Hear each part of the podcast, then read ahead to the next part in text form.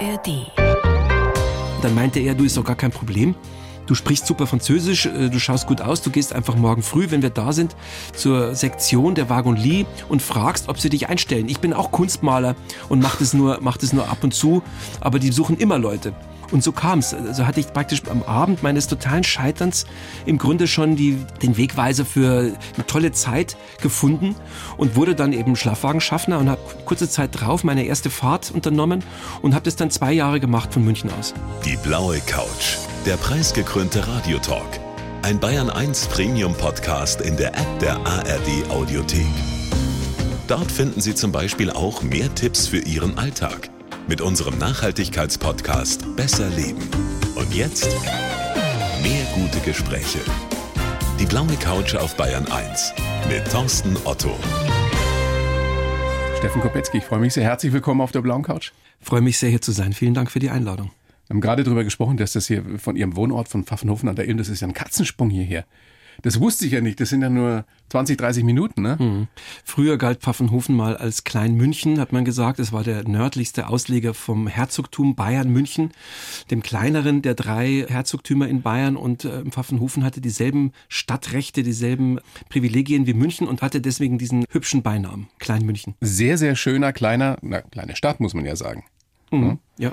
Wenn ich Menschen erzähle, Herr Kopetzky, äh, was ich beruflich mache, dann wollen die meisten wissen, wie der ein oder die andere Prominente so ist. Ja, wie die hinter den Kulissen so sind. Was ist denn die meistgestellte Frage an den erfolgreichen Schriftsteller?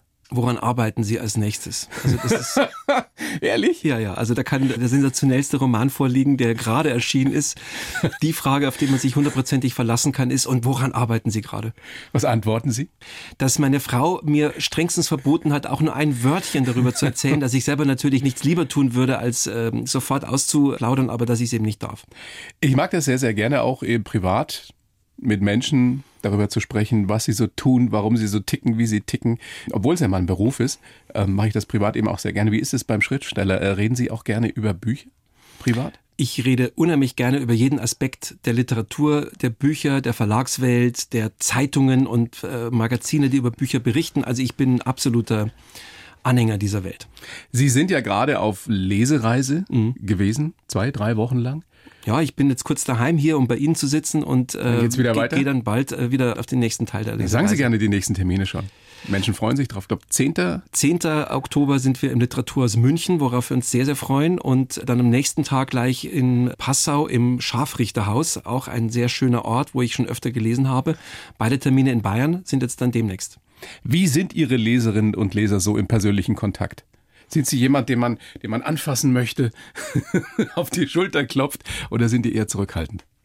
Also die, ich denke, es gibt alle, alle Arten von, von Lesern, aber was mir jetzt bei dieser Lesereise, so wie sie angefangen hat, jetzt aufgefallen ist, es kommen jetzt doch sehr viele, die halt dann nicht nur ein Buch dabei haben, sondern drei oder vier, also seit Jahren dann meine Sachen lesen und die Gelegenheit dann nutzen, sich dann alles signieren zu lassen und das ist natürlich dann schon sehr, sehr berührend manchmal in Berlin, da war auch jemand, der hat eben in Leipzig auch, da war jemand, der hatte alles dabei, also sogar also Probedrucke von meinen ersten Romanen wow. und äh, das war irgendwie eine Signieraktion von irgendwie zehn oder zwölf Büchern.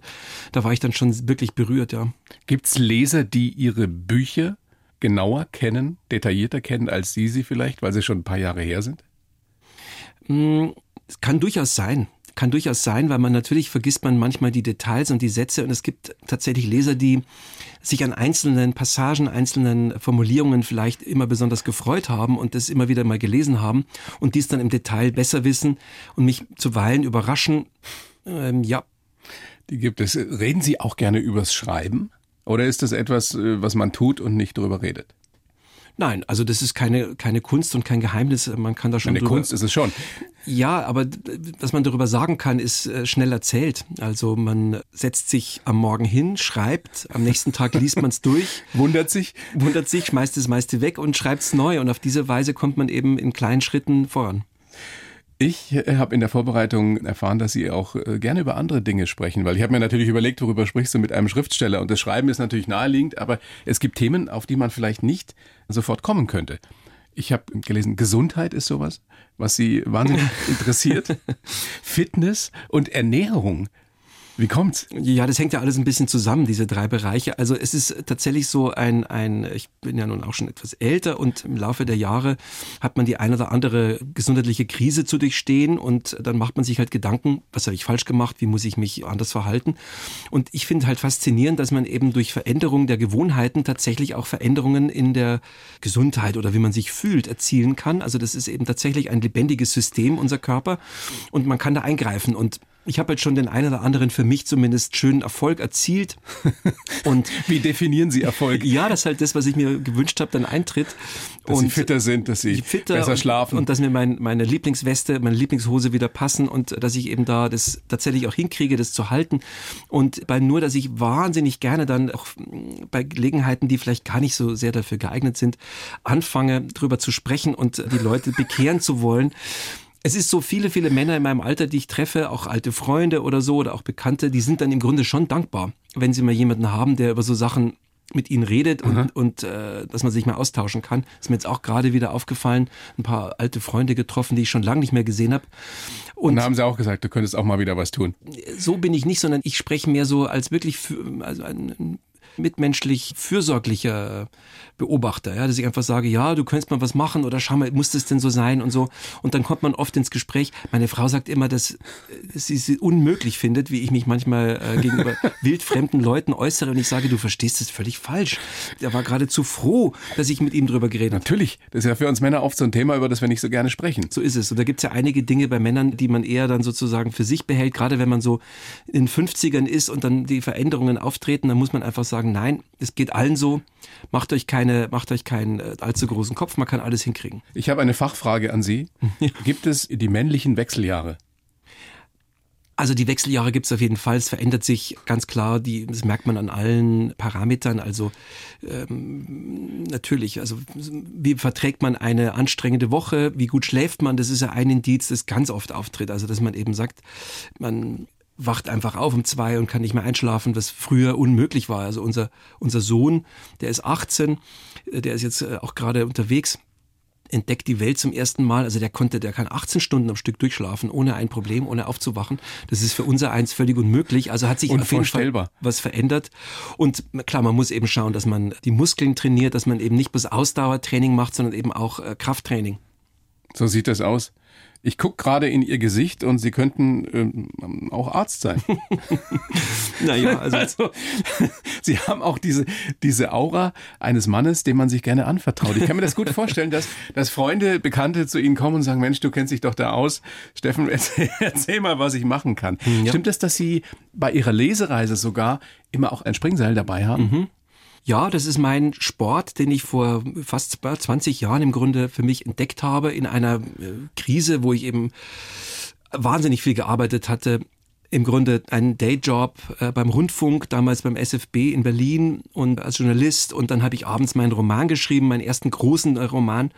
Und nach eineinhalb Jahren dieser Praxis war ich auch noch ein starker Raucher und so. Da war ich so erschöpft, dass ich dann nicht mehr ins Fitnessstudio gehen wollte oder irgendwie überhaupt äh, unter anderen Leuten sein beim Sport machen, weil ich mich so kaputt gefühlt habe. Und da war dann das Springseil so mein, mein Weg wieder zur Fitness zu finden. Und ein Springseil ist ja nun ganz leicht zu transportieren, kann man immer dabei haben, kann man im Grunde in der Tasche haben, auch wenn man nur mal für einen Tag irgendwo hingeht. Und Wie lange springen Sie denn am Stück? Kommt drauf an, 50 Minuten, 60 Minuten, wow. je nachdem. Ja, das, das heißt, Sport. Sie sind wirklich nicht, fit. Ja, es ist nicht zum Aufwärmen gedacht, es ist mein Sport. Nee, das ist mir das beste Training, nicht umsonst machen das die Boxer. Ja, ja, ist richtig. Es ist eben so toll deswegen, weil es äh, die Fitness trainiert, die Koordination, also die Verbindung von Bewegung und einer, einer Art von mentalen Tätigkeit ist ja das, was man eigentlich sucht und dann kommt es aus dem Handgelenk mhm. raus stimuliert die Nervenverbindungen und ist im Grunde so eine Mischung aus Fitness, Koordination und auch so ein bisschen Kampfkunst ist letztlich da auch drin. Wie fit, wie körperlich fit muss denn ein Schriftsteller sein? Wie anstrengend ist das? Also für mich ist es eine Basis, dass ich es machen kann. Ich habe beim Sitzen also ich nehme immer, wenn ich dann in Gedanken bin, so komische Haltungen ein, sitze also so ein bisschen merkwürdig, scheps immer am Schreibtisch. Nackenrücken sind die Folge. Genau, und ich habe äh, also die verschiedensten Problemzonen. Jetzt weiß ich mittlerweile, wie man die eben entsprechend dehnt und so, aber das ist ganz wichtig, sonst macht es ja keinen Spaß. Und ich kenne so viele Leute, die wirklich also mit, mit Schmerzen im Grunde ihrer Arbeit nachgehen und das sich damit abgefunden haben. Und das meiste ist wirklich Dehnung, äh, Sport, aber eben vor allem auch mal sich einzugestehen, dass man eben äh, was machen muss. Also wenn jemand Probleme hat, einfach Steffen Kopetzky fragen. Der weiß Bescheid. Wie und wo schreiben Sie? Wo haben Sie zum Beispiel Ihren neuen Roman Damenopfer geschrieben? Also den habe ich zu weiten Teilen oben bei uns in der Bibliothek geschrieben. Ich habe ein Arbeitszimmer unten. Bei sich zu Hause? Bei mir daheim, ja. Und ich habe ein Arbeitszimmer, da bin ich ganz für mich, aber irgendwie bin ich dann durch einen Wasserschaden, den wir im Keller hatten, da lief dann die ganze, den ganzen Sommer über bis Weihnachten im Grunde ein Bautrockner. Oh. Und hat rumort. Und dann habe ich gesagt, ja, macht nichts, dann ziehe ich halt in die Bibliothek nach oben in unser Haus. Und dann habe ich festgestellt, dass mir gar nichts ausmacht, da zu schreiben, wo die anderen auch ab und zu mal vorbeikommen und werde jetzt dann auch im Winter wieder nach oben ziehen, weil das irgendwie schön ist, dann am Abend noch äh, zusammen zu sein. Ich kann noch ein bisschen arbeiten, meine Frau sitzt vor dem Kaminofen. Also wir haben festgestellt, es tut uns äh, eigentlich ganz gut. Sie erfüllen also nicht das Klischee des, des einsamen Schriftstellers, der sich in seine Kemenate zurückzieht und absolute Stille braucht, absolute Ruhe. Haben Sie Rituale, die Sie trotzdem über viele Jahre pflegen? Rituale. Also es ist toll, wenn man möglichst früh anfängt. Ja? Wenn man also möglichst wenig am Tag äh, anderes gemacht hat, wenig andere Ablenkung hatte, sondern wirklich nach der Morgengymnastik und dem Kaffee. Wie früh ist das bei Ihnen? Ja, also das kann variiert sieben, acht, je nachdem. Also wichtig ist ja also einfach nur, dass man eben nicht so viel anderes macht und dann, dass man eben unmittelbar nach dem Frühstück sich hinsetzt und dann arbeitet. Da wird im Grunde die Basis gelegt für einen produktiven Tag und dann gerne dann eine Pause am Nachmittag und am Abend dann gerne nochmal. Das ist eigentlich das Schönste, wenn man dann nochmal Lust hat, sich am Abend nochmal hinzusetzen. Haben Sie eine spezielle Klamotte, die Sie immer anhaben? Es gibt ja Schriftsteller oder Schriftstellerinnen, die sich besonders schick machen, um zu schreiben. Mhm. Sitzen Sie da im Trainingsanzug oder wie stelle ich es mir vor? Nein, aber ich habe jetzt, also ich trage normale Kleidung, aber ich habe jetzt tatsächlich so einen seidenen Hausmantel wieder entdeckt, wow. den ich als Student mir gekauft habe. Gab es früher bei der, beim Sendlinger Tor, da äh, kann man sich heute gar nicht mehr vorstellen. Ich habe in der Müllerstraße gewohnt und am Sendlinger Tor gab es einen gigantischen, mit fliegenden Bauten errichteten Secondhand mit unheimlich tollen Klamotten aus den 20er und 30er Jahren. Und da habe ich mir damals eben als Student in München so einen ähm, seidenen Hausmantel für 20 Mark gekauft, ähm, rot so gepunktet und den habe ich heuer wieder ausgegraben, weil ich eben oben war. Und weil es ja auch um die 20er Jahre geht in Ihrem Roman. Ja, vielleicht. Also das, das war wirklich ganz schön. Jetzt habe ich mir vor einer Weile dann auch im Glockenbachviertel bei einem japanischen Second-Hand-Händler einen Kimono gekauft. Mal sehen, ob ich den jetzt heuer im Winter tragen werde. Weil das einfach so auch so, so angenehm zu tragen ist, weil man sich dann einfach wohlfühlt beim Schreiben? Ja, genau. Also man zieht sich ordentlich an und dann hat man so was Seidenes, was dann so drüber geht und irgendwie passend, ja. Vielleicht sollte ich mal so moderieren im Kimono. Keine schöne Vorstellung. Also, Ihr neuer Roman Damenopfer. Sie nehmen uns mit in die 20er Jahre des letzten Jahrhunderts, ähm, unter anderem nach Afghanistan. Die Hauptfigur ist eine, eine russische Gesandte, eine junge Frau, eine schillernde Persönlichkeit, Larissa Reisner, die es wirklich gab, die mhm. so gelebt hat. Man würde sagen, eine, eine femme fatale, ein, oder ein It-Girl könnte man vielleicht auch sagen. Mhm. Auf jeden Fall eine Frau, die Männer glücklich und unglücklich machen kann. Männer, Menschen, jede Art von, von äh, Konstellation ist bei Larissa Reisner vorstellbar gewesen. Sie hat auf alle eine unglaubliche ähm, Wirkung gehabt. Nicht sie nur, muss weil sie, bildhübsch gewesen Nicht nur, weil sie hübsch war, ja, sie war hübsch, sie war vor allem so energetisch. Also sie muss von unglaublichen Tatendrang erfüllt gewesen sein. Mm, da gibt's so, so verschiedene Legenden oder sind es auch wahre Berichte? Das kann man ja nicht immer so genau trennen. Also sie war äh, angeblich auf dem Schiff der Aurora, als es eben auf den Sturm, auf den Winterpalast ging und hat die, die Matrosen ermutigt, im, im Ledermantel vorne stehen zu sagen, greift den Winterpalast an. Damit begann ja dann die Oktoberrevolution. Dann später kam sie eben als Kommissarin, also als wenn man so will, eine Politoffizierin zur Wolga-Flottille, die erste Frau überhaupt auf einem Kriegsschiff. Ganz viele Matrosen dann der Meinung waren, das würde dann untergehen, also weil das Unglück brächte. Ja. Sie hat sich da durchgesetzt und immer wieder war sie mittendrin, wo die Politik dieser Jahre sich verdichtet hat und wo es gefährlich wurde und wo, wo eben Entscheidungen getroffen worden sind, die äh, weit, weit ins 20. Jahrhundert hinein äh, von Bedeutung waren. Also sie war tatsächlich ein, ein äh, interessantes, ganz einzigartiges Phänomen. Hätten Sie sie gerne kennengelernt und glauben Sie, Sie wären ihr auch verfallen? Also das weiß ich nicht. Ich glaube auf jeden Fall, dass ich mit ihr wahnsinnig gerne durch ihr Moskau gezogen wäre. Zu dieser Zeit noch eine der freisten, vielleicht die freiste Stadt der Welt, so in den frühen Jahren nach der Revolution. Sie kannte jeden und jede und mit, wenn man mit ihr unterwegs gewesen wäre, dann hätte man alle, die diese Epoche geprägt haben, im Grunde kennenlernen können. Deswegen wäre ich gerne ihr Atlatus gewesen für eine Zeit, ja. Verfallen werde ich, werde ich ihr vielleicht nicht unbedingt wollen, aber ja, Zeit verbracht mit ihr auf jeden Fall. Damenopfer ist ja unter anderem ein Begriff aus dem Schach. Wurde sie geopfert oder hat sie sich selbst geopfert, um die Welt zu retten? Also sie hat auf unheimlich viel verzichtet, geopfert, also auf ein, sie hat immer wieder Beziehungen aufgegeben, sie hat äh, darauf verzichtet, eine Familie zu gründen, auch für persönliche Stabilität oder Besitz oder irgendwas in der Art, da gab es überhaupt keinen Raum in ihrem Leben.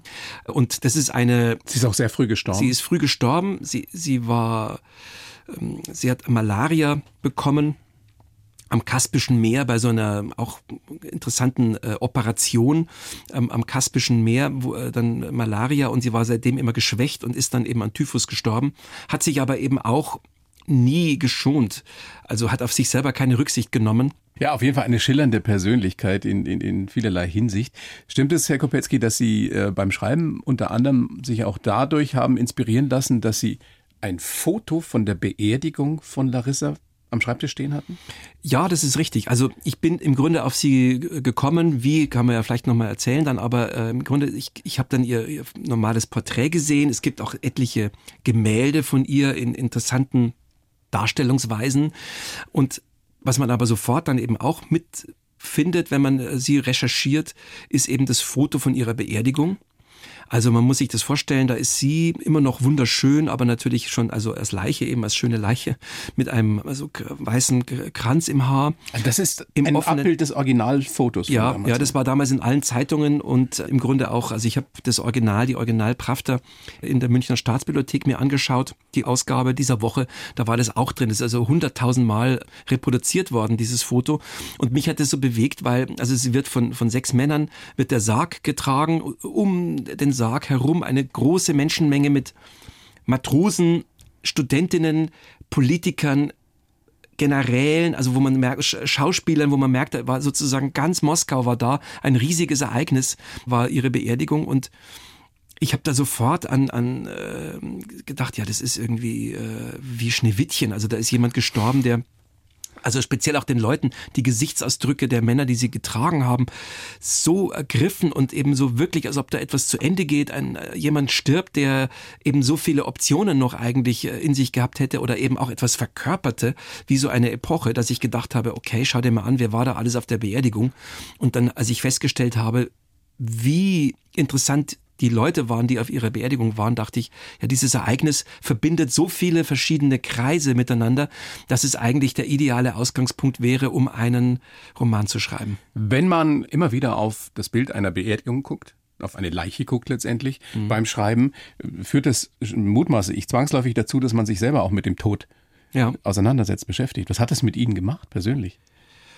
Ja, Mai, ich habe da schon über diese Sachen nachgedacht. Zum ersten Mal eigentlich praktisch täglich, ja. Also und Mai, sowas bleibt dann im Leben auch nicht aus, dass man jemanden verliert. Na, auch irgendwann stirbt man selbst. Das, und ja, auch man so stirbt selber, ja. Und da habe ich schon das eine oder andere Mal auch intensiv nachgedacht. Auch über Ihre eigene Beerdigung? Also hat ein Schriftsteller vor Augen, wie er selber in 40, 50 Jahren da mal, da mal liegt? Also ich denke, das hat jeder Mensch mal, oder? Also das äh, Schriftsteller oder nicht. Aber das ist ja etwas, womit man sich beschäftigen sollte, ja. Also. Aber vielleicht nicht mit dem konkreten Bild, oder? Also ehrlich gesagt, das konkrete Bild, wie das wohl aussehen würde, also ich hoffe nicht, dass man mich durch die Straßen Pfaffenhofens tragen wird und im offenen Sarg. Warum nicht? Ja, gut, Jetzt mal im gut. Ernst. Wir können ja, wir können ja, lassen Sie mal dranbleiben. Also, irgendwann in 40, 50 Jahren ist Steffen Kopetzky noch berühmter, als er sowieso schon ist. Der große Sohn der Stadt. Ein weltberühmter Schriftsteller. Warum sollte der nicht im offenen Sarg durch die Straßen von Pfaffenhofen getragen werden? Ja gut, meinetwegen. Also wenn es den Leuten dann gefallen würde und sie das Bedürfnis haben, dann würde ich auch nichts dagegen haben. Können wir uns darauf einigen? Ja, also ich versuche, halt ich versuche, nein, ich versuche nicht mit dabei zu sein. Mich gibt's dann schon lange nicht mehr wahrscheinlich. Sie wollten was sagen? Nein, nein, es ist so, ich meine, bei uns in Pfaffenhofen am Friedhof, da steht äh, über dem Eingang der sehr interessante Spruch, bedenke, dass der Tod nicht zögert. Ja, das ist Pfaffenhofener äh, Gedankengut, mag damit zu tun haben, dass Pfaffenhofen eine Handelsstadt immer war, dass man da also eben nicht zögert, wenn es darum geht, ein Geschäft zu machen. Und ein bisschen ist das Bild vom Tod auch bei uns vielleicht so. Ja, also es ist jemand, der kommt zur Wirtschaft rein, du sitzt gerade da und dann sagt er, also back mal's. Der Borndelkramer. Der Borndelkramer, ja, das ist ja eine der Geschichten, die äh, Josef Maria Lutz ganz äh, hervorragend bearbeitet hat fürs Theater. Das ist ein Pfaffenhofener Autor, Heimatdichter und ja, also unser Autor, den es eben gab. Und dieses Bild vom Tod als jemanden, den man durchaus also von gleich zu gleich gegenübertritt, aber der in dem Augenblick dann auch nicht zögert, hat mich eigentlich immer fasziniert, immer wenn ich das gelesen habe als Kind. Das ist nämlich gegenüber vom Freibad äh, ist es. Sie ist sind ja da aufgewachsen im Pfaffenhof. Ne? Ja, ja, freilich. Und da kann man also, wenn man zum Freibad, wenn es ging, oder später zum Eisstadion, kommt man da immer vorbei und da steht dann eben Bedenke, dass der Tod nicht zögert. Und das habe ich als Kind, ist man ja sowieso entspannter, was das Thema angeht, habe ich gedacht, ja, schau her, das ist genau der richtige Tod, weil es würde ein Tod sein, der umeinander druckst und dann nicht weiterkommt. Besser jemand, der einen einfach mitnimmt. Haben Sie Angst vom Tod? Nein, vom Tod eigentlich nicht. Vor qualvollem Sichtum vor dem Tod, das schon. Aber Sie halten sich ja fit. Das Seilspringen möge verhindern noch ganz, ganz lange, dass Sie in irgendeiner Form dahin siechen. Ja, sicher, aber mein Wissen tut man es nicht. Also ja, natürlich, das wissen wir schon. Ja. Ja. Nichts genaues weiß man nicht. Herr Kopetzky, das ist mir ein großes Vergnügen, dass Sie da sind. Wir werden nachher auch noch, noch mal ausführlich über Damenopfer sprechen. Aber jetzt würde ich Sie gerne mit dem Lebenslauf konfrontieren, den ich für Sie versucht habe. Das sind nur ein paar Zeilen. Bitte schön, Sie lesen den so vor und sagen mir dann danach, ob das Quatsch ist oder ob wir damit arbeiten können. Bitte schön. Ich heiße Steffen Kopetzky und wollte immer nur Schriftsteller werden. Prägend für mich waren ein Aufsatz über die Fliege in der siebten Klasse und die Lektüre von Garb oder Wie er die Welt sah. Schon früh wollte ich mich mit den ganz Großen der Literatur messen. Mein Glück war, dass mich immer wieder Menschen auf meinem Weg unterstützt haben. Übers Scheitern habe ich mir keine Gedanken gemacht. Wenn ich schreibe, tauche ich tief in die Welt meiner Figuren ein und meine Recherchen dauern manchmal Jahre. Entspannen kann ich am besten in meinem Garten. Ich liebe es, Tomaten zu ernten und den Vögeln zu lauschen. Wenn dann noch meine Frau bei mir ist, ist alles gut. Ein bisschen pathetisch vielleicht am Schluss, aber. Ja, aber sehr schön. Also ich freue mich sehr, dass Sie das so, so formuliert ja? haben. Können wir mitarbeiten? Kommt dem sehr nah, ja, es kommt dem sehr nah. Schön. Was hat das mit dem Garten auf sich? Das ist ja offenbar für Sie mehr als nur da drin sitzen und sich gut fühlen. Das hat ja schon fast was Kontemplatives, was Meditatives, so wie ich das verstanden habe. Ja, aber auch Meditation, ja, aber letztlich auch Meditation über Arbeit. Also wenn man einen biodynamischen Garten, einen kleinen, also ich habe so 70 Quadratmeter ungefähr sind das jetzt der Nutzgarten, Obstgarten, noch ein Tomatenhaus dazu. Also es sind ein paar Beete halt zu bestellen. Wenn man den biodynamisch betreibt, also den eigenen Kompost herstellt, sich immer wieder mal anschaut, was gibt's für Tricks, die man machen kann, ab und zu mal ein Hügelbeet herstellt, mulcht und sich einfach dann überlegt, wie man den, den Garten verbessert und dazu Ratschläge einholt, dann lernt man halt natürlich viel über die Natur und über die fantastische, unglaubliche Intelligenz der Natur, dieses Weltsystems, in dem wir leben dürfen. Und da ist ein kleiner Garten. Natürlich, er ist klein, aber er bildet den ganzen Kosmos ab. Und deswegen ist er eben auch ein Spiegelbild der gesamten Welt, der gesamten Natur. Und äh, da kann man sich drin finden. Man kann auch verstehen, wie wertvoll alles ist, was wir genießen dürfen. Was wir oft nicht zu schätzen wissen. Ja, leider. Die Menschen sind dem Ganzen natürlich entfremdet, weil sie ja über die Ernährung läuft natürlich ganz viel und wenn man eben Sachen, die man anbaut, auch selber gerne isst, dann versteht man mal, wie toll das eigentlich ist und wie wertvoll diese Kreisläufe sind und sicher, da sind viele Menschen heutzutage leider davon abgeschnitten. Aber in gewisser Weise ist es ja nicht nur Spiegelbild der Welt, sondern auch vor allem heile Welt. So heil wie die Welt da draußen fast nie ist, oder? Ist das für Sie auch so ein Rückzugsort? Also es geht ja nicht nur ums Entspannen, sondern es geht sicherlich auch darum, einfach bei sich zu sein. Ja, sicher. Also das ist ein wunderbarer Ort, um bei sich zu sein. Natürlich ist es so, heile Welt hin oder her. Natürlich gibt es auch unerfreuliche Geschichten. Das kennt jeder Gärtner. es, gibt, es gibt gewisse Schädlinge. Man freut sich über die köstliche Apfelernte. Dann stellt man fest, jeder Einzelne ist angestochen. Die Weintrauben verdorren, bekommen irgendwelche Pilzkrankheiten. Und ich könnte Ihnen jetzt noch tausend andere. Sie kennen sich richtig aus, oder? Naja, es bleibt ja nicht aus. Also wenn man naja. was anbaut Zum Beispiel Blumenkohl. Ich hatte einen so herrlichen Blumenkohl heuer schon im März gesetzt, noch im, im Frühbeet. Dann ist er so schön gewachsen und dann hat, bekam er so eine merkwürdige Pilz. Der Gärtner der hat dann gemeint, das würde nichts machen, aber ich habe ihn dann ehrlich gesagt nicht mehr essen wollen. Und ähm, das hat mich wirklich geschmerzt. Ich liebe Blumenkohl und der war wirklich großartig und ist eben dann leider so ein bisschen unansehnlich geworden. Und naja gut, also das gehört Wie, eben natürlich auch dazu. Wie ist es mit den Tomaten? Die sind heuer glänzend. Also das ist eine Offenbarung bis jetzt, ich war jetzt drei Wochen weg, meine Frau, meine Tochter, die sind daheim und haben immer geerntet und wir haben noch in Hülle und Fülle, es sind äh, jetzt auch noch ganz viele reif geworden. Gestern habe ich den einen Tomatenstrauch auch zurückschneiden müssen, weil der noch mal richtig ausgetrieben hat. Das ist schon gigantisch heuer. Meine Damen und Herren, der Mann, der mir gegenüber sitzt, ist eigentlich ein Großschriftsteller. Aber er könnte auch Arzt sein, er könnte Lebensberater sein, er könnte Gärtner sein. Wann schlafen Sie eigentlich, Herr Kopetzky? Sind Sie so einer, der wenig braucht? So nein, vier, nein, nein, ganz im Gegenteil. Ich bin jemand, der gerne äh, ausgiebig schläft, weil das ist ein Quell meiner, meiner Gesundheit. Ich kann wirklich am Schreibtisch, wenn ich sitze und ich bin müde, das geht nicht. Ich muss ausgeruht sein. Wie viele Stunden sind das, die Sie da wenn Sie relativ früh anfangen, am Schreibtisch sitzen?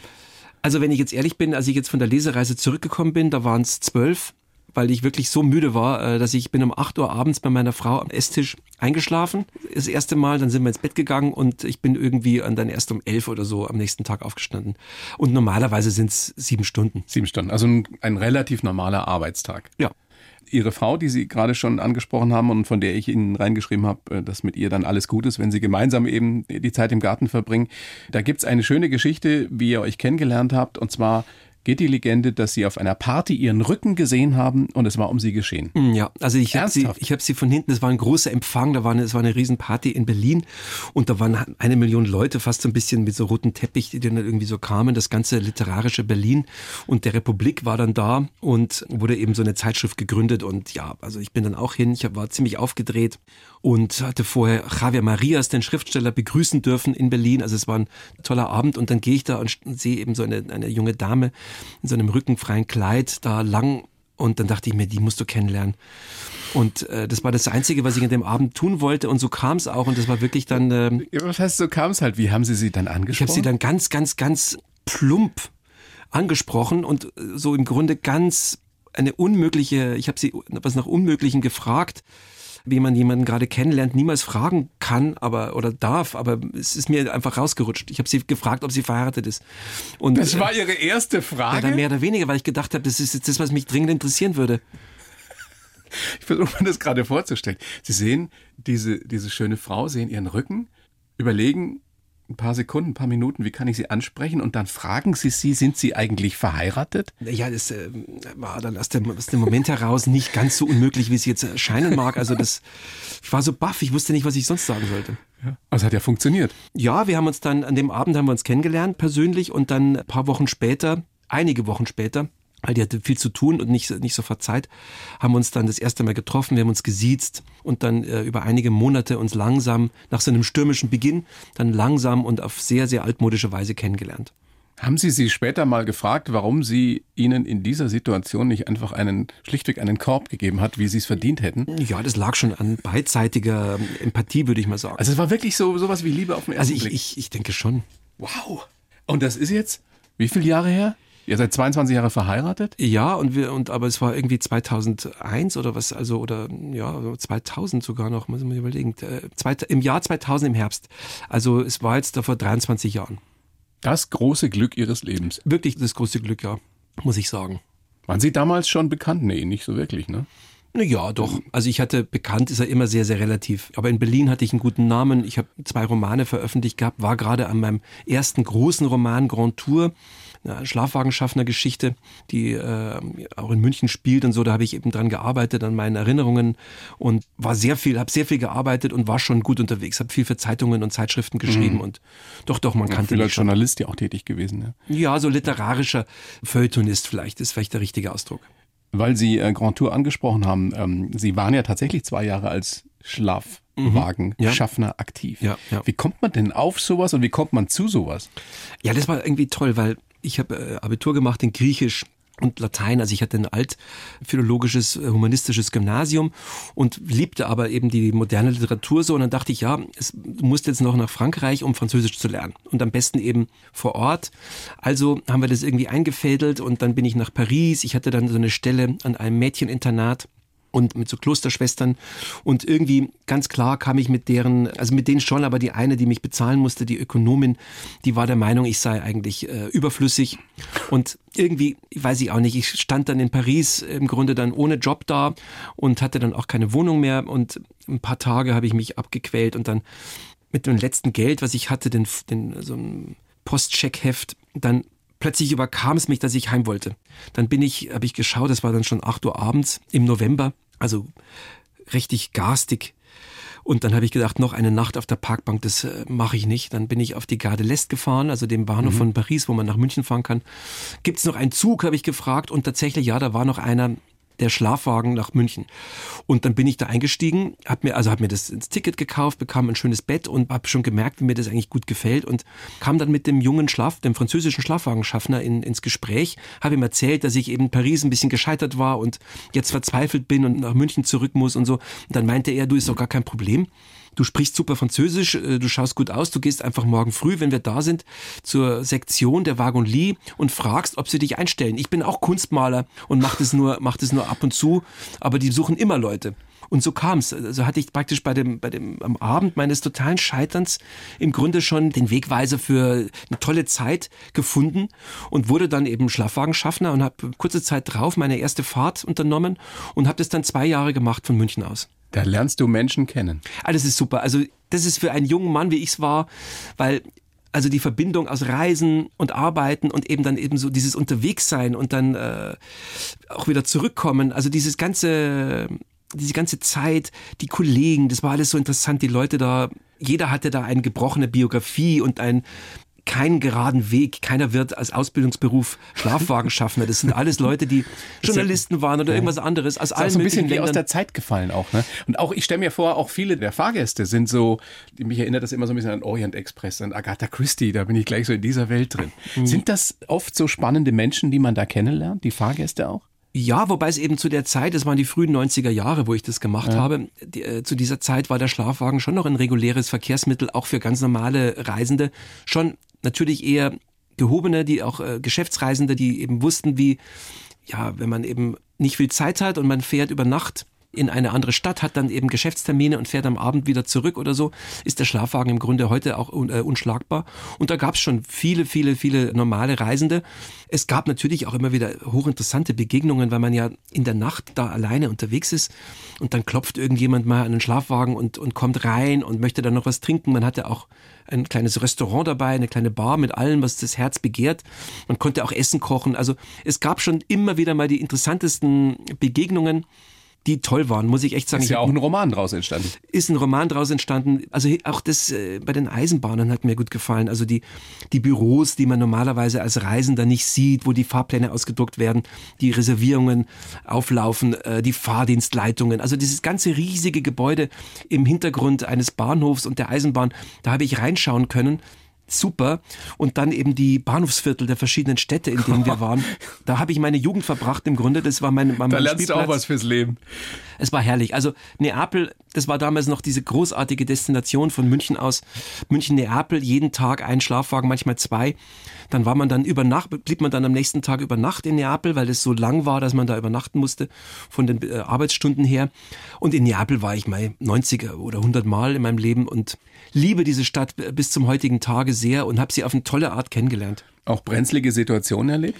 Zum Mit Glück, Gästen? Zum Glück nicht, nein. Also die waren alle immer nett und brav und eher waren sie manchmal so ein bisschen an Avancen mir. erlebt? Das, das schon. Also äh, da erinnere ich mich schon an manchmal so ältere Damen, die wussten, wie man das einfädeln könnte. Und äh, sagen wir mal so, dann klingelt's halt und man bringt ein Getränk noch auf äh, Abteil 3. Ein Piccolöchen. Ein Piccolo auf Abteil 13 und naja. Wie alt waren Sie? Äh, 22, 23. Wow. Großartig. Habe ich noch nie drüber nachgedacht, aber ist natürlich ein Traumjob für einen jungen Mann. Es war super, ja. Also die, man hat die Sprachen benutzt. Ich habe äh, Französisch benutzen können, weil wir hatten auch eine Destination nach äh, Ostende. Das ist ja dann in Belgien und auch französischsprachig und Italienisch habe ich ganz gut gelernt und es war herrlich, ja. Also auch das wieder ein Indiz dafür, wie Sie so ticken, habe ich das Gefühl. Sie tauchen wirklich in das, was Sie tun, ganz, ganz tief ein. Deswegen auch als Schriftsteller eben diese ausgiebigen Recherchen, auch mit Ihrem Garten. Da sind Sie jemand, der sich reinfuchst in Gesundheitsthemen. Gibt es noch so ein Thema, über das wir sprechen könnten, wo Sie sagen, da kenne ich mich auch noch aus?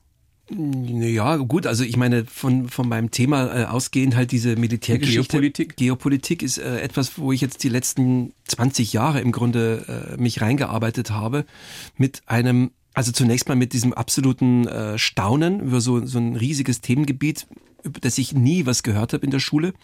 Und dann mit die letzten Jahre mit immer größeren, wachsenden Unbehagen darüber, wie brisant, wie wie absolut äh, immer brisanter dieses Thema, diese Themen äh, jetzt geworden sind. Mit dem Menschheitsproblem, der Menschheitsherausforderung Migration. Auch, das ist vielleicht ein, sogar noch größer ist, als Klima, sofern man das, das vergleichen kann. Das ist ja. ein Aspekt. Naja gut, das hängt ja zusammen. Also die ja. große Migration ja. steht uns ja bevor in dem Augenblick, wo das, was wir wissen, wenn das eben weiter so weitergeht, es werden so viele Menschen auf die übelste Art und Weise vom Klimawandel betroffen sein, dass ihnen überhaupt nichts anderes übrig bleiben wird, als zu wandern. Und das hängt meiner Meinung nach schon alles zusammen. Also sowohl unsere Lebensweise, die Art und Weise, wie unser Konsum die Welt, die Böden weltweit überlastet und auslaugt und dann zukünftige Landwirtschaft in weiten Teilen unmöglich machen wird, wenn wir so weitermachen. Das hängt meiner Meinung nach alles zusammen. Sie waren jahrelang in der Lokalpolitik in Pfaffenhofen aktiv. Haben Sie nie überlegt, in die, in die in Anführungsstrichen große Politik zu gehen? Also die Gedanken gab es durchaus in den ersten Jahren, wo man gedacht hat, okay, man hat jetzt da so einen Schritt in die Politik gemacht, hat gesehen, wie Politik funktioniert. Also das Bohren sehr dicker Bretter. Ja, es ist eben, also Politik ist meiner Meinung nach gemacht von Leuten, die bereit sind, die Konflikte in der Gesellschaft auf sich zu nehmen und auszutragen. Also wenn du als Politiker nicht bereit bist, dich zu streiten und auch zu kämpfen und auch zu sagen, nein, ich werde mich jetzt durchsetzen auf die eine oder andere Weise, dann kannst du nichts erreichen. Und äh, diese Bereitschaft, den Konflikt anzunehmen und dann aber eben auf eine Weise auszutragen, die eben nicht in Mord und Totschlag beruht, sondern in, ja, also eine Abstimmung Kompromisse finden. Genau, ja. Kompromisse finden. Das ist eben das Wesen von Politik und ich glaube schon, dass ich an sich dazu ein gewisses Talent hätte, aber dann auch wieder nicht, weil es ist auch wirklich äh, sehr, sehr, sehr, sehr, sehr fordernd. Sie sind also keiner, der über die Politikerinnen und Politiker schimpft, wie es Auf ja keinen Fall. in manchen Kreisen heute Nein. gang und gäbe ist. Nein, das tue ich nicht, weil ich, ich, ich weiß, was das für eine äh, unglaubliche Belastung ist. Also vor allem. Wie viele tolle Leute es da auch gibt. Auch, und, und es ist eben so, also wenn man Vorstellungen hat, wie man die Gesellschaft, unser Zusammenleben unsere Ökonomie etc. etc., wie man das verbessern könnte und man sieht's vor Augen, man weiß, es könnte besser sein. Und dann hat man Widerstände auf so vielen also Ebenen, wo man sagt, das kann doch nicht wahr sein, dass das jetzt auch wiederum dagegen steht. Das ist manchmal so auslaugend, weil man eben, man sieht im Grunde das, wo man hin will schon und man kommt nicht hin, wie in einem Albtraum, wo man immer wieder abrutscht. Also wie Sisyphos im Grunde. Das ist ja das Bild, das Albert Camus geprägt hat für den Menschen, der trotz der Schwierigkeiten eben nicht aufgibt. Und viele, viele, viele Politiker, die ich äh, kennengelernt habe, sind anständige Leute, die hart arbeiten. Ich will nicht sagen, dass es nicht auch absolute Scheusale gibt, aber die haben dann trotzdem ja ihren Weg. Also ich meine, man muss das dann eben respektieren. Man muss sagen, okay, dann muss ich dich halt bekämpfen. Aber generell zu sagen, die sind schlimm, finde ich überhaupt keinen Weg. Ein vehementes Plädoyer für Demokratie und auch äh, ja, genau. und für den für den nächsten Sonntag, wo wir alle zur Wahl gehen sollten. Es ist halt ich, so ja. ganz viele Leute, die sich nur beschweren, die so, dann kann man sagen, na gut, dann such dir eine Partei in deiner fang an in der Lokalpolitik, engagier dich, nimm Einfluss auf das, was äh, was da äh, beschlossen wird und jammer nicht nur rum. Ja, das wäre es eigentlich, ja. So sieht's aus. Wir wollen mal gucken, äh, wie das alles so gekommen ist mit Ihnen. Ich habe Ihnen ja so ein paar spannende Sachen noch reingeschrieben. Geboren sind Sie 26. Januar 71, ne, in mhm. Pfaffenhofen an der Ilm, da auch aufgewachsen und schon im zarten Alter von 11, 12 wussten Sie definitiv wohl, ich möchte schreiben, ich möchte Schriftsteller werden und maßgeblich dafür waren unter anderem Gab, und wir die Welt. Heißt eigentlich gab und wir die Wälzer oder gab oder wir die Wälzer? Ich glaube, es heißt gab und wir die Wälzer. Gab hab, und wir, ja, richtig. Gab und wir die Wälzer. Und ein Aufsatz, den Sie geschrieben haben in der Schule über die Fliege? Es war kein Aufsatz. Es war ein literarischer Text. In der ich, siebten Klasse? Ja, für die Schülerzeitung. Okay. Ich habe zu der Zeit sehr viel Edgar Allan Poe gelesen, den Begründer so von ganz vielen Genres, ein, ein absoluter Wegbereiter der Moderne. Und der hat ja oft so, so dunkle, gruselige Settings. Und ich habe im Grunde, da gab es einen Text von ihm, Pendel und Grube, da ist mhm. jemand bei der spanischen Inquisition gefangen und das ist ein ganz, also ein schauerlicher Text wo eben das Pendel immer näher kommt und so. Und ich habe irgendwie dann gedacht, diese arme Fliege, die im Glas eingesperrt ist, die beschreibst du jetzt mal so, als ob sie eben ein fühlendes Wesen wäre, das eben diese Verzweiflung hat und dieses aus der Sicht dem, der Fliege nach dem Weg sucht nach draußen und so weiter. Und das war so spannend, weil ich gemerkt habe, das funktioniert. Also selbst eine Fliege und ihr Leiden ist genauso wie das Leiden von einem großen Wesen. Da gibt es von Shakespeare, habe ich dann später den Satz gelernt, äh, ein kleiner Käfer, den dein böser oder dein arger Fuß zertritt, fühlt körperlichen Schmerz so groß, als wenn ein Riese stirbt. Und also mit mir hat sich das damals eben mitgeteilt über diesen Text, da habe ich intensiv dran gearbeitet. Der ist nur eine Seite lang geworden, aber für mich war das wirklich so im Grunde der Weg in die Literatur. Was gab es für Feedback auf diesen Text? Gab es da schon den einen oder anderen Lehrer, der gesagt hat, Mensch, Junge, du hast Talent, bleib da dran? Also auf den Text, ich glaube, der war schon, also auch der war in seiner Sprache eben so sehr, sehr altmodisch und eben wie von Edgar Allan Poe. Also ähm, da hatte ich mir schon Respekt verschafft, aber ich hatte auch immer das Glück, in der Schule großartige Lehrer zu haben, die mich sehr unterstützt haben und mir sehr viel beigebracht haben. Da könnte ich etliche nennen.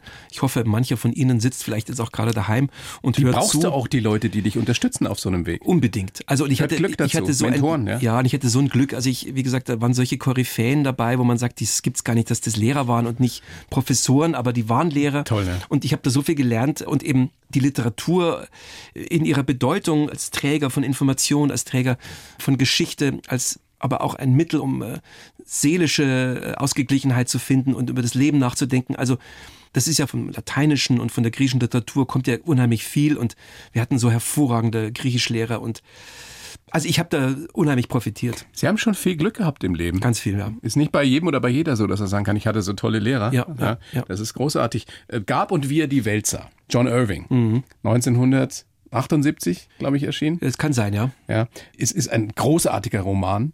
Und ich vermute mal, für Sie war es deswegen auch so prägend, weil der ja auch Schriftsteller werden wollte. Ja, natürlich. Also das ist eben das, so ein, ein, ein Roman, wo eben jemand an den widrigsten Umständen beginnt und sich dann eben nicht abhalten lässt und der aber so vor Lebensfreude und Lebenszuversicht und so einer grundpositiven äh, Einstellung zur Welt, ohne jetzt die negativen Seiten zu verdrängen oder irgendwie nur eine heile Weltschmonzette draus zu machen, sondern der hat so eine unglaubliche atmet einfach so Positivität und so dem Leben zugewandt sein und das hat mich begeistert. Ich war aber dann schon ein bisschen älter, da war ich 16, als ich das gelesen habe und äh, war so auch fasziniert, wie man so schreiben kann. Also so eine, so eine Atmosphäre erzeugen kann. Und dann bin ich eines Abends dann so, war ich auch ein bisschen unglücklich verliebt zu dem Zeitpunkt. Bin ich immer, wir alle mit 16. bin ich immer durch die, durch die Stadt gewandert, äh, durch unser Viertel und dann habe ich so gedacht, den Mond angeschaut und gedacht, ja, also du, das machst du auch. Und so ist es gekommen. Die, diese Intensität, die Sie gerade ähm, John Irving unterstellt haben, zu Recht unterstellt haben, die ist ja auch Ihren Romanen eigen. Das ist ja auch zum Beispiel was, was bei Damenopfer speziell auffällt. Auch diese unterschiedlichen Perspektiven drauf. Das ist ja wie, wie eigentlich wie ein Theaterstück. Ne? Ja, es ist ein Welttheater. Es war für mich total spannend eben zu sehen, wie viele Leute sie, sie kannten. Und dann habe ich gedacht, ja, wenn du ihre Beerdigung als Ausgangspunkt nimmst, dann nimm die Leute, die sie kannten, die auf die Beerdigung gehen, als äh, diejenigen, die über sie berichten, die von der Legende Larissa Reisner berichten. Denn ich habe ja kein historisches Werk geschrieben, kein, keine äh, Biografie, sondern es ist eine Dichtung. Das heißt also, es ist eine Legende, es ist ein Mythos und äh, da war es mir eben ganz wichtig, unheimlich viele verschiedene Stimmen, Figuren, Perspektiven mit einzubinden und lebendig werden zu lassen. Würde sich auch hervorragend als Drehbuch eignen. ja, es ist ja sogar auch ein Drehbuch drin. Es gibt ein ganz, ganz skurriles Protokoll von den, von den Wächtern des britischen Empires. Basiert alles schon immer auf Recherchen. Also das sind nicht grundsätzlich Dinge, die ich mir komplett ausgedacht habe. Ich habe sie halt dann so ein bisschen literarisiert und äh, Wie lange recherchiert für, für Damenopfer? Da habe ich im Grunde angefangen im äh, August 2019 schon, als ich mit dem Roman Propaganda fertig war. Da lief mir eben dieser Oskar Niedermeyer, dieser bayerische geheimnisvolle Soldat, Erdkundler und Geheimagent über den Weg und dem bin ich dann erstmal gefolgt und stieß dann sehr schnell auf dieses Kapitel der Zusammenarbeit zwischen deutscher Reichswehr und Rote Armee in den frühen 20er Jahren. Ein unfassbares äh, Kapitel deutsch-russischer Geschichte. Und in dem Kontext bin ich dann auf Larissa Reisner gestoßen und so kam ich zu dem, zu dem Stoff. Also seit vier Jahren habe ich mich damit beschäftigt. Ihre Kids sind jetzt wie alt? Ihr habt zwei, ne? Die sind 18 und 15. Lesen die die Bücher vom Papa? Muss ich ganz ehrlich sagen, ähm, nein, tun sie nicht. Mein Sohn ist jetzt in Kanada gerade, der hat gesagt, er hat jetzt Risiko mitgenommen und ähm, würde sich da mal anschauen. Aber würde es sich mal anschauen. Ja. Ist das was, was sie fuchst? Also ich stelle mir vor, klar sagt man, es sind die Kids, die lesen, was sie wollen und man kann es sowieso nicht äh, erzwingen oder beeinflussen. Aber enttäuschend ist es schon ein bisschen, oder? Ganz ehrlich, nein. Also weil es einfach so ist, der, der Junge ist ganz besonderer Mensch, sensibel und ich glaube einfach, dass er sich, dass er nichts lesen möchte und es dann nicht gut finden. Und ich kann es total verstehen, dass er das eigentlich nicht will, weil er sagt, also das passt schon, das ist deine Arbeit, aber äh, ich, äh, ich kann es nachvollziehen. Nein, ich bin nicht enttäuscht. Und die Tochter? Die hat auch noch nichts gelesen von mir, aber die ist jetzt auch erst 15, liest ja. momentan eben eine, jede Menge Literatur, aber von etwas anderem Genre. Ich, ich kann mir vorstellen, weil ich das selber weiß, wenn du so ein bisschen auf, auf, auf Bühnen unterwegs bist, ähm, dann wird applaudiert danach und die Leute sagen, ja, super gemacht und so weiter. Und dann kommst du nach Hause und darfst dann doch wieder den Müll rausbringen. Ja, und keinen interessiert's. Ist das bei euch auch so? Also meine Frau und ich sind intensiv im Austausch. Wir, wir arbeiten auch, was das angeht, eben ganz eng zusammen und bei uns ist das ein Riesenthema. Das heißt also, das steht immer im Raum, es wird immer diskutiert, meine Arbeit und sie ist auch diejenige, die immer alles zuerst liest und dann auch sich begeistert zeigt. Und das ist für mich schon nach wie vor das, das Glück dann an einem Abend, wenn ich ihr dann was gebe und sage, es ist jetzt fertig, schau mal rein und sie sagt, super, äh, dann bin ich wirklich glücklich. Und sagt sie auch, wenn es nicht super ja, ist? sagt sie allerdings ja. Und dann äh, bin ich nicht so glücklich und dann gehe ich halt nochmal ran und im Grunde möchte ich sie immer zufriedenstellen. Das ist so, so, so mein, mein, meine erste Intention und dann kommen meine, meine guten alten Freunde als nächstes, äh, denen ich es dann schicke und die dann auch äh, ihre Meinung dazu abgeben müssen. Also es ist eigentlich sehr privat. Der Jean-Paul hat mal gesagt, äh, Romane oder Bücher seien nichts anderes als längere Briefe an Freunde. Und da ist schon was dran, ja. Herr Kopetzky, bedanke mich sehr, alles Gute und bleiben Sie gesund. Herr Otto, vielen Dank. Die Bayern 1 Premium Podcasts. Zu jeder Zeit, an jedem Ort. In der App der ARD Audiothek und auf bayern1.de. Bayern 1 gehört ins Leben.